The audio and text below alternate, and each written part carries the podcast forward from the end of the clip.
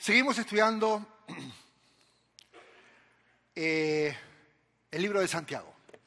Ya es la cuarta semana. Primero hicimos una introducción, después hablamos de las pruebas. La semana pasada el pastor Alex habló de tentaciones. Y hoy, eh, ustedes saben, cada vez que vengo de un viaje, vengo medio violento. No sé por qué. No sé por qué, no, no, no. Y, o sea, como que estoy más viejo y no me importa lo que digo. Entonces, hoy es de esas noches donde después de leer Santiago, lo que voy a enseñar, esto fue un palazo para mí, ¿no? Porque la conclusión que llegué es, Esteban, no alcanza con que creas, algo tenés que hacer. O sea, cerrás más la boca y empezás a hacer más. Y, es interesante porque la carta de Santiago está escrita para judíos dispersos, en el exilio.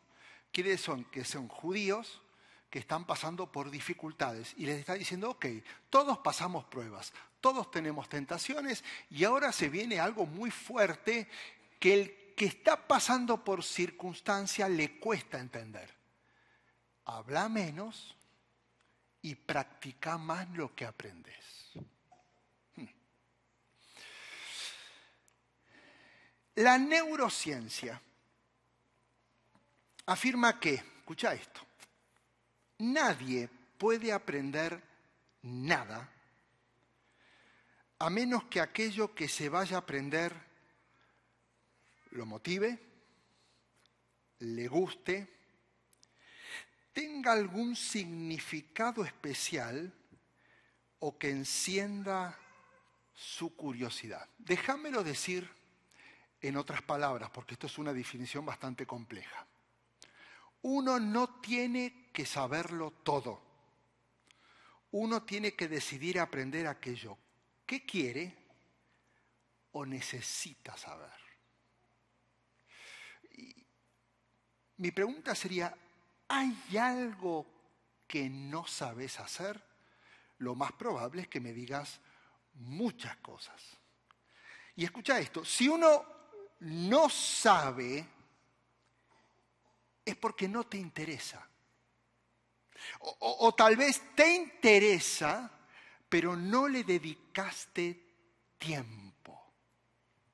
Por eso la pregunta es, ¿todo lo que te enseñan en realidad ¿querés aprenderlo o no? Porque si no lo aprendiste, es que no te interesó. Hace tres años me tocó ir a Israel. Lo vi, me vio y dije, wow, el uno para el otro. Dije, este shofar es mío uno de los sueños que más tenía, me gusta coleccionar instrumentos, me faltaba el shofar y dije, no. Y miraba el precio. Decía, pero es mi sueño. Y le lloré a ese vendedor, ahí me salió lo argentino mal. Y, le lloré, le lloré y dije, soy pastor pobre. Bueno, ya todos saben.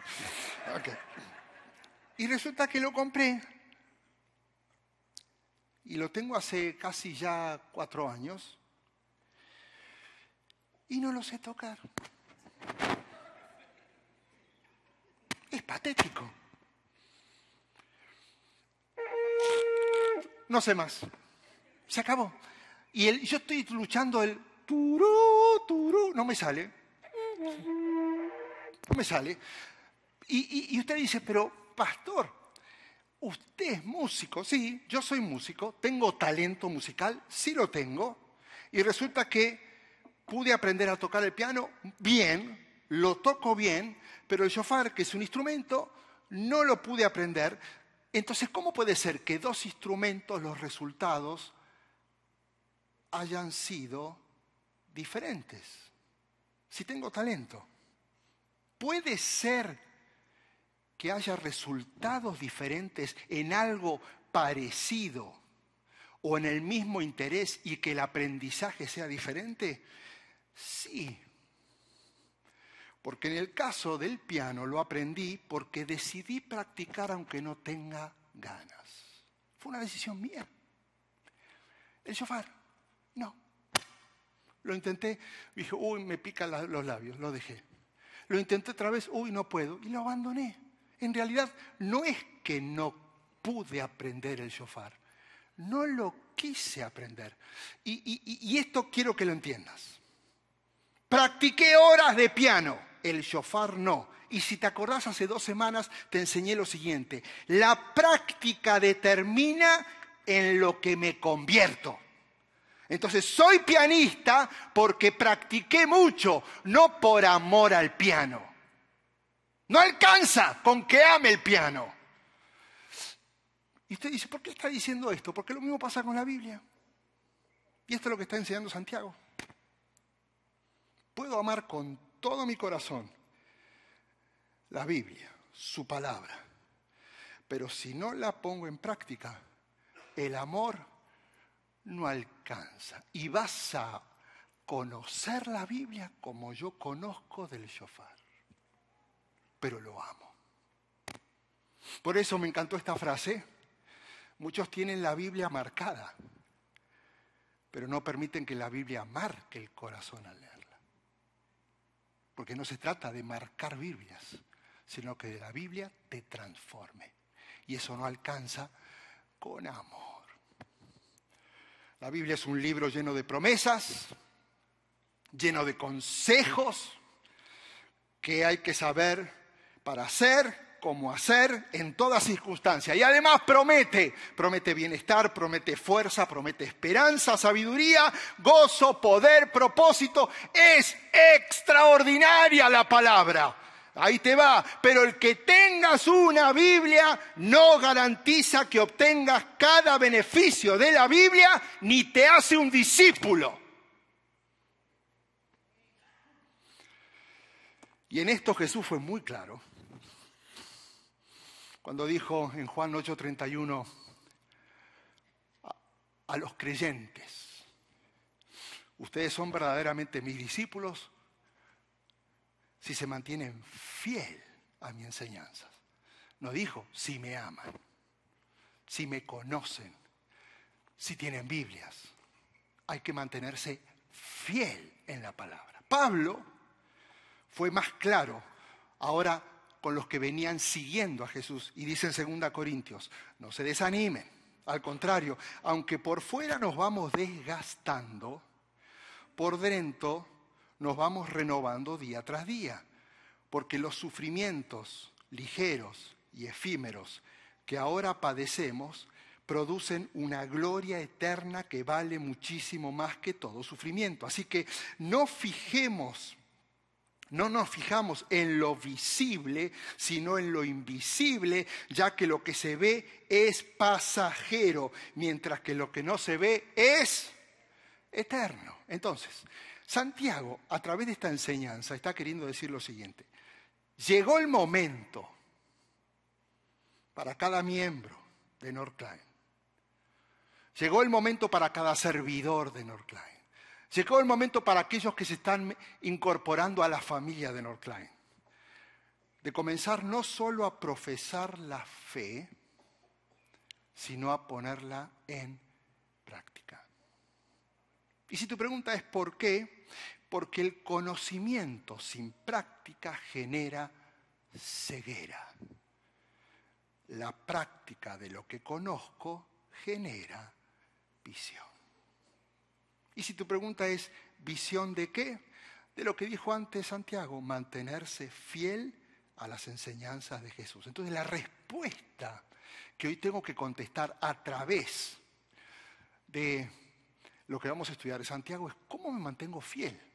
¿Cómo hago para ser alguien que, además de amar a Jesús, además de amar su palabra, ahora empieza a hacer algo? O sea, hacer más de lo que amo porque con el amor no alcanza. Tengo que empezar a tomar decisiones. Entonces, quiero darte tres consejos prácticos que se desglosan de la parte que nos toca y estudiar de Santiago y espero que hoy puedas irte de este lugar tomando decisiones. No alcanza con que lo sepas. hay que empezar a hacer, hay que poner en práctica. Primer consejo, hay que escuchar más y hablar menos. Sácale fotito a eso. Dos fotitos por si se te borra una, la primera, que te quede como un backup. Y mandala al iCloud. Ay, que te quede siempre. Hay que escuchar más. Hay que hablar menos. Dice el versículo 19, hermanos, tengan presente esto. Todos tienen que estar listos para escuchar. Y tienen que ser lentos para hablar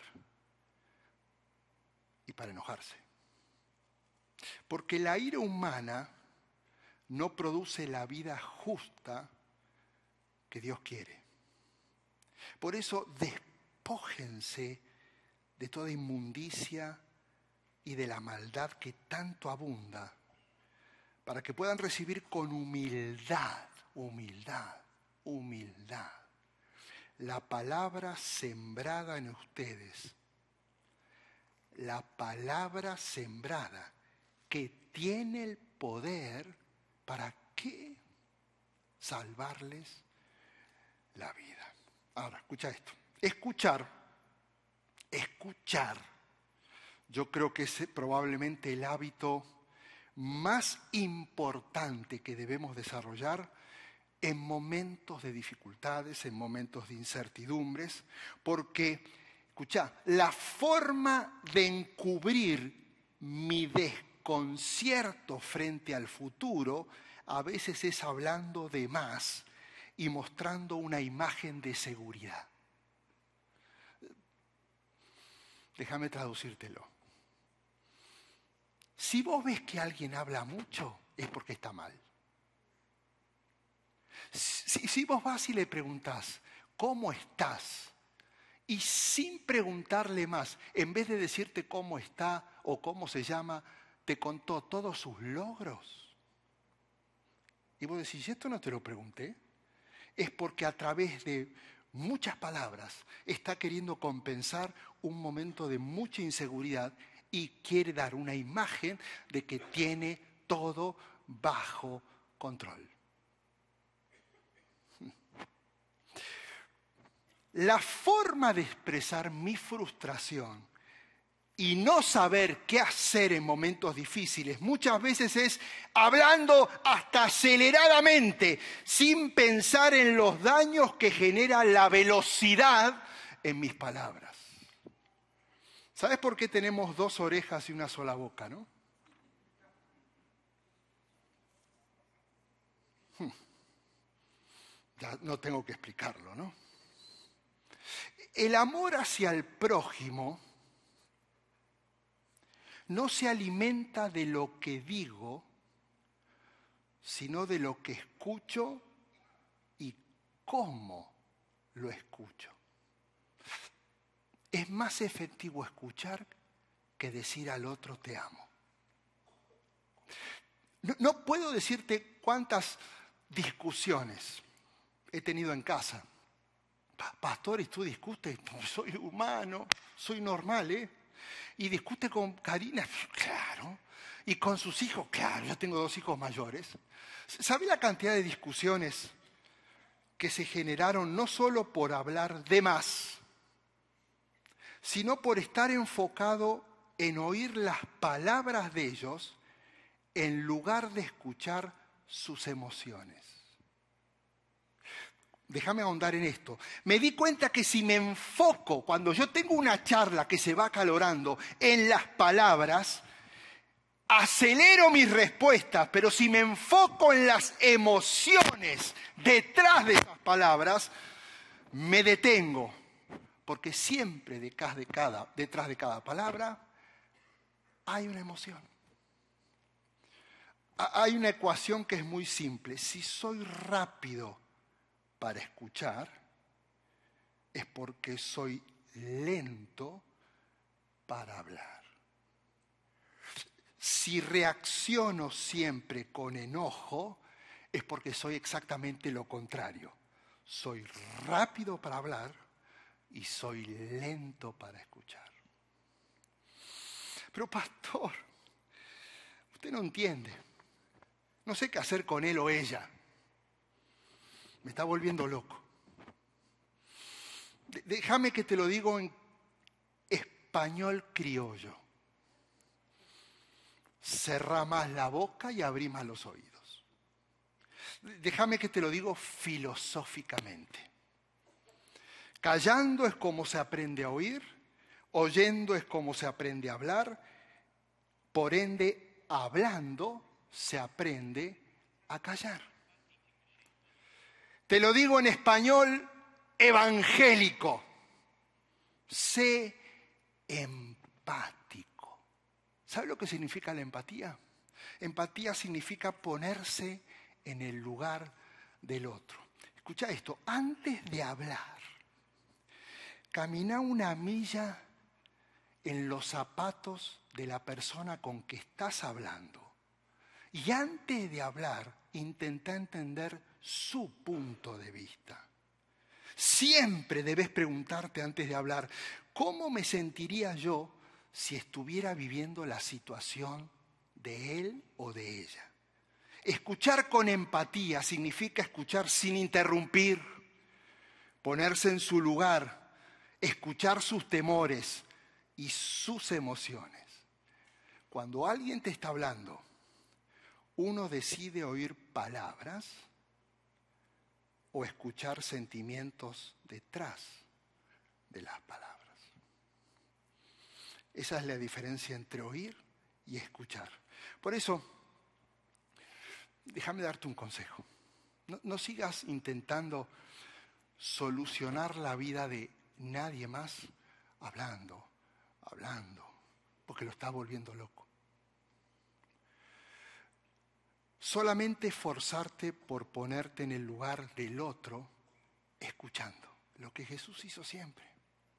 Y esto no solamente se aplica a las relaciones personales, sino que se aplica en la manera de escuchar lo que la palabra de Dios tiene para mí, porque a veces como vos actúas con alguien, o yo actúo con alguien, actuamos de la misma manera con Dios. Por eso en el verso 21 Santiago dice, despóngense de toda inmundicia y de la maldad que tanto abunda, para que puedan recibir con humildad la palabra sembrada en ustedes, la cual tiene poder para salvarle la vida. Escucha esto.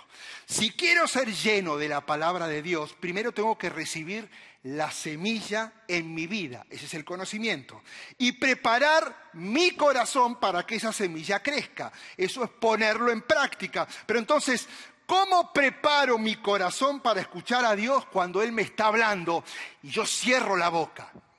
Ahí te va. Número uno, cállate. No hables. No puedo oír a Dios si vivo hablando.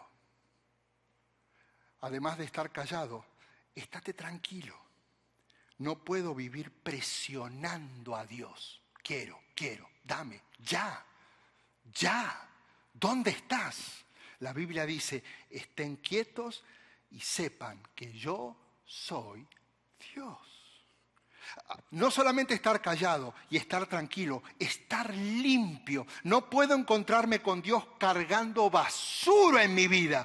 Debo deshacerme de lo que huele mal en mi vida, confesando mis pecados a Dios.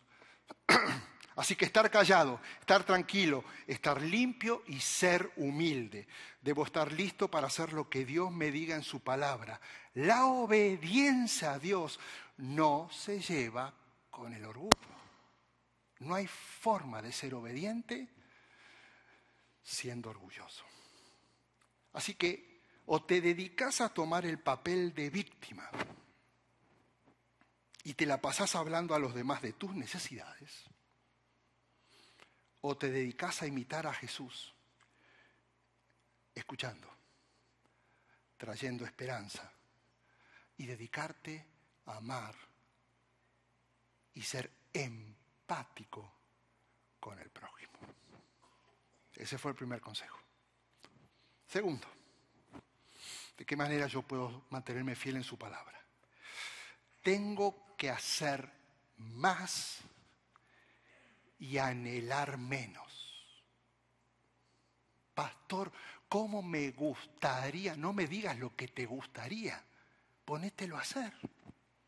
Yo deseo, Padre, poder servir, pero con el deseo no alcanza. si, la vida cristiana fuera desear, somos todos santos, pero no alcanza con desear, hay que hacer algo. Mira lo que dice en el versículo 22 al 25 de Santiago. No se contenten solo con escuchar la palabra. ¿Qué es escuchar la palabra? Lo que estamos haciendo exactamente ahora. Escuchando un, análisis, una reflexión, una predicación, lo que quieras llamarlo, un desglose, desmembrar cada palabra y entender. Eso es lo que estamos haciendo. Él está diciendo, no se conforme con lo que estamos haciendo ahora mismo. No se conformen, pues así se engañan a ustedes mismos. Y acá está el problema. Llévenla a la práctica. El que escucha la palabra pero no la pone en práctica es como el que se mira el rostro en un espejo. Y después de mirarse se va y se olvida enseguida de cómo es. Pero quien se fija atentamente en la ley perfecta que da libertad y persevera en ella, no olvidando lo que ha oído, sino haciéndolo, haciéndolo, subraya, haciéndolo, recibirá bendición al practicarla. ¿Cuál es el propósito? Es cuerno de animal. ¿Cuál es el propósito de un espejo? ¿Se ven? No se asusten, son ustedes. El propósito de un espejo es reflejar lo que está enfrente. Y ese reflejo no da explicaciones. Más, a veces es cruel. Y, lo más probable es que este, esta reflexión de lo que vos ves eh, muestra sin anestesia lo que en realidad no queremos ver. Porque en realidad cuando vos te ves, estás viendo lo que no querés ver y como lo descubriste, decidís cambiarlo. Por eso cuando Karina se ve al espejo y encuentra pelos blancos, científicamente llamados canas, ¿qué hace? Se tiñe. Cuando Margarito se ve al espejo, se rompe el espejo. No, chiste. Ok. Ahora, mire, pasa algo con los hombres, ¿no? Es un fenómeno extraño, porque el espejo es cruel, es mentiroso, porque la mujer se ve al espejo y trata de mejorar. Nosotros nos miramos y decimos, estoy mejor que nunca. Pero, a ver, ¿soy el único no? Se ven, dice, wow, mira Karina, qué impecable. O sea, el espejo es peligroso y es mentiroso. ¿Ok? Ahora, ¿por qué digo esto? Porque la palabra de Dios no es un espejo. Es imposible. Porque no refleja lo que tenemos adentro. Estamos lejos. La palabra de Dios, en vez de ser un espejo, es una ventana. Vos con el espejo vas a ver imperfecciones. Vas a decir, uy, las arrugas, uy, la pelada, uy, esto, uy, qué desastre, ¿y esto cómo le hago? Y empezás a comprar cosas que jamás imaginaste para ver si el espejo empieza a mostrarte que hay un poco de mejora. Cuando vos mirás a la palabra, no podés mirarla como un espejo, la tenés que ver como una ventana donde a través de esta ventana yo puedo ver y ver reflejado no mi corazón, el corazón de Dios. A veces mirar el corazón de Dios a través de la ventana es desafiante y confronta porque genera una comparación con lo que hay en mi corazón. Y al estudiar la palabra, me demuestra todo el tiempo lo que yo debería hacer y el poner en práctica lo que estudio me hace evaluar y formar hábitos para que cada día yo camine hacia lo que Dios está esperando de mí. Por eso tengo que ver la ventana. Tengo que ver porque me recuerda el corazón de Dios a donde yo debo ir. No puedo mirarme porque si no voy a ver imperfecciones. Yo tengo que ver la perfección. Por eso, así como necesitamos de para recordarnos quiénes somos, y cómo vamos cambiando y envejeciendo exteriormente, así necesitamos de ventanas, que es la palabra de Dios para recordarnos una y otra vez en dónde está puesta nuestra esperanza y en qué nos vamos convirtiendo interiormente. ¿Querés propósito para tu vida? No mires espejos, te vas a desilusionar. No mires Instagram, no mires fotos, anhelando ser como no sos. Mira ventanas, pero mira esa ventana donde se refleja la creación de Dios, que sos vos. Un espejo refleja lo exterior sin dar soluciones, porque el espejo te dice, ¿ves lo que estás, ves lo que estás viendo? Te recomiendo esto, el espejo es cruel la palabra de Dios desafía lo interior con esperanza y propósito.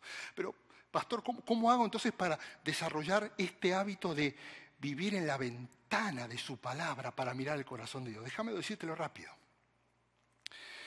Porque esto es una decisión. Estamos hablando de hábitos. Estamos hablando de lo que Santiago le dijo a los judíos que estaban esparcidos diciendo lo mismo que ustedes. Pero ¿cómo le hacemos? Estamos exiliados, estamos lejos de casa, nos sentimos solos, desanimados, estamos pobres, no podemos, no podemos, no podemos. Dice, momento, decidan. Número uno, lean la palabra para alimentarse. Necesitamos todos los días alimentarnos para no morirnos de hambre.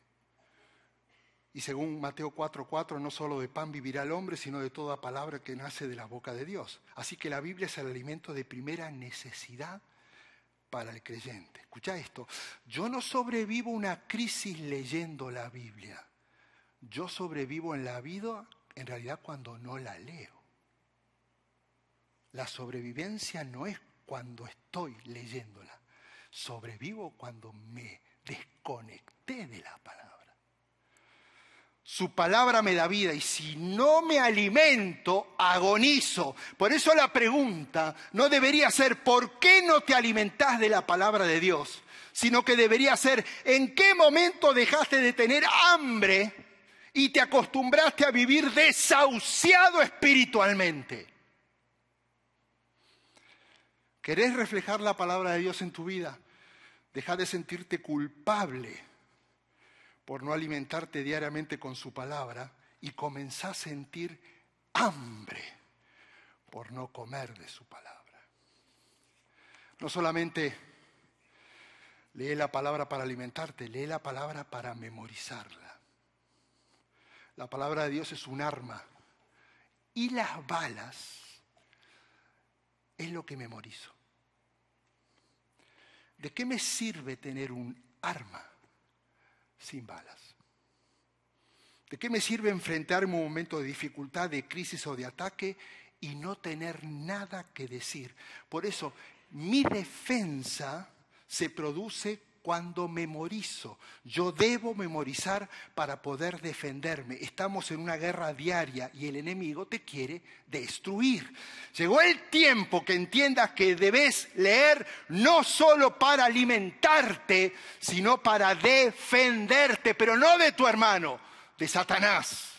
Escucha esto, estar bajo ataque espiritual no es una tragedia lo trágico es no tener nada que decir para eliminar el ataque. Y no memorizas nada, y no sabes qué decir, y no recordás lo que dijo Pablo, y no, y no te sale nada. Ahí sí estás en riesgo. No es el ataque. Te quedaste sin balas. ¿Querés reflejar la palabra de Dios en tu vida? Dejarte de esconder en la trinchera de la comodidad y memorizar la palabra para que cuando te enfrentes al enemigo, el enemigo vea a Jesús reflejado en tus palabras y en tu vida. Es promesa de Dios. Vas a recibir bendiciones. Termino con esto. Tony, si querés pasar. No sé dónde está Tony. Hay que cambiar más y ser más flexible y cuestionar menos. Santiago dice, si alguno cree ser religioso, el religioso es el que asiste, el que sirve y el que viene y el que sabe y el que estudió y tiene maestrías y está bien. Pero si alguno se cree que es religioso, pero no pone freno a su lengua, se está engañando a sí mismo.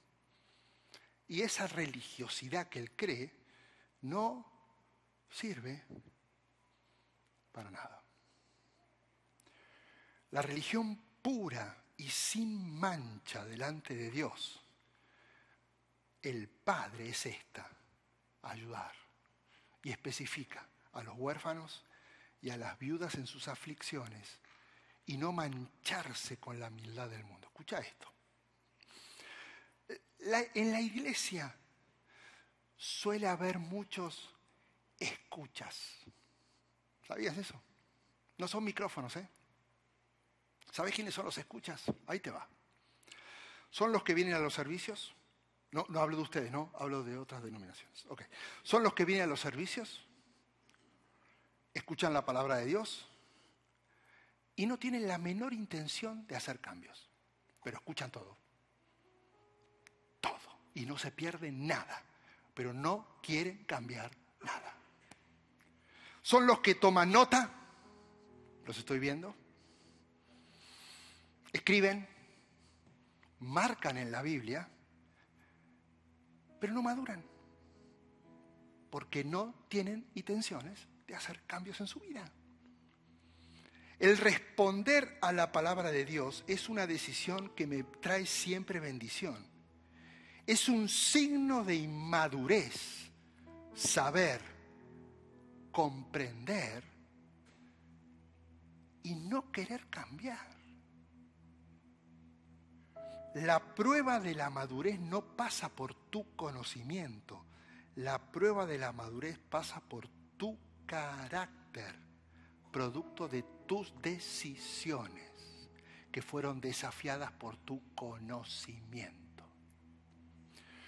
El conocimiento lo único que hace es aumentar la responsabilidad.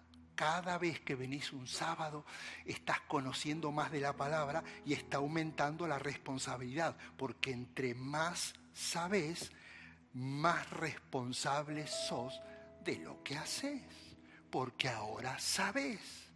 Si esto no lo sabías, estaba libre porque no tenías ni idea, pero ahora que lo sabes, estás en una bronca, porque mañana tenés que tomar una decisión actúas como si no supieras o cambias. Jesús dijo en Lucas 12:48, a todo el que se le ha dado mucho, se le exigirá mucho y al que se le ha confiado mucho, se le pedirá aún más. En otras palabras, no me digas cuánto sabes, decime lo que estás haciendo con lo que sabes. Si querés ser bendecido, tenés que decidir cambiar las cosas que estás haciendo mal y comenzar a vivir, a vivir y a practicar todo lo que se te va enseñando, todo lo que vas aprendiendo, todo lo que vas leyendo de la palabra de Dios. No alcanza con que vengas, escuches y te vayas. Santiago dice, si alguno se cree religioso pero no le pone freno a su lengua, se está engañando a sí mismo y, esa religiosidad no sirve para nada. Si no estás siendo prudente con tus palabras, decidí cambiar. No, te quedes en lo que debería ser, sino comenzá a controlar tus palabras. Y en vez de hablar impulsivamente, hace algo impulsivo por los demás, como lo que propone Santiago, ayudar a los huérfanos y a las viudas en sus aflicciones. No estás pensando en los demás y sos de lo que espera que todos tienen que ayudarte a vos. Cambia. Al que está sufriendo por estar solo, no te quedes con lo que debería ser, sino decidí tener un corazón amoroso Santiago termina diciendo, y no mancharse con la maldad del mundo. No me digas que sos de los que están con un pie adentro y el otro manchándose el otro pie con la maldad del mundo. ¡Cambia! Es una decisión, es poner en práctica, es mirar por, el, por la ventana, no es mirarse. Es decir, si este es el corazón del Padre, decido. Llegó el tiempo que te arrepientas y comiences a vivir un cristianismo genuino. No te quedes con lo que debería ser tu vida. No alcanza. Decidí comenzar a tener una relación personal con Jesús. No alcanza con deseos. Hoy tenés que salir de este educar desarrollando tres hábitos. Habla menos y escucha más. Pon en práctica la palabra de Dios. Hace más y anhela menos. Y empezá a cambiar sin justificarte. Los cambios no tienen que venir acompañados de excusas. Los cambios vienen por decisiones drásticas. El cambio quiere decir que estás mirando menos espejos y estás comenzando a ver más ventanas. Atrévete a vivir diariamente desarrollando estos hábitos y vas a experimentar Juan 15, 7. Ahí te va. Si permanecen en mí y mi palabra permanece en ustedes, eso quiere decir que la ponen en práctica y toman decisiones, ahí viene la promesa. Pidan lo que quieran y se los concederá. La palabra de Dios en el corazón es la condición para recibir respuesta a una oración. Escucha, especialmente cuando alguien está en un momento difícil de su vida. Por eso la impresión sin expresión lleva a la depresión. Si estás así, es porque estás queriendo dar una imagen que no es real. Si sos de lo que sabe, pero no pone en práctica lo que sabe, vas a terminar seco espiritualmente. Y la sequedad te va a llevar a un desánimo y una depresión. Que la justificación es lo que te sucede, pero no es lo que te sucede, porque el gozo del Señor se manifiesta en todo suceso que vivís. Llegó la hora de que tomes la decisión de que vivas lo que creas. Y yo quiero hacer algo. Cerra tus ojitos.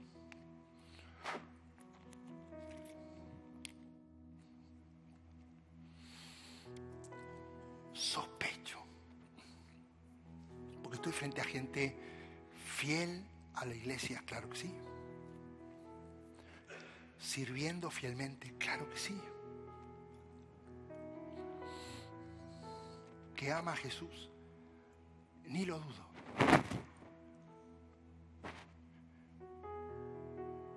Pero seco espiritualmente.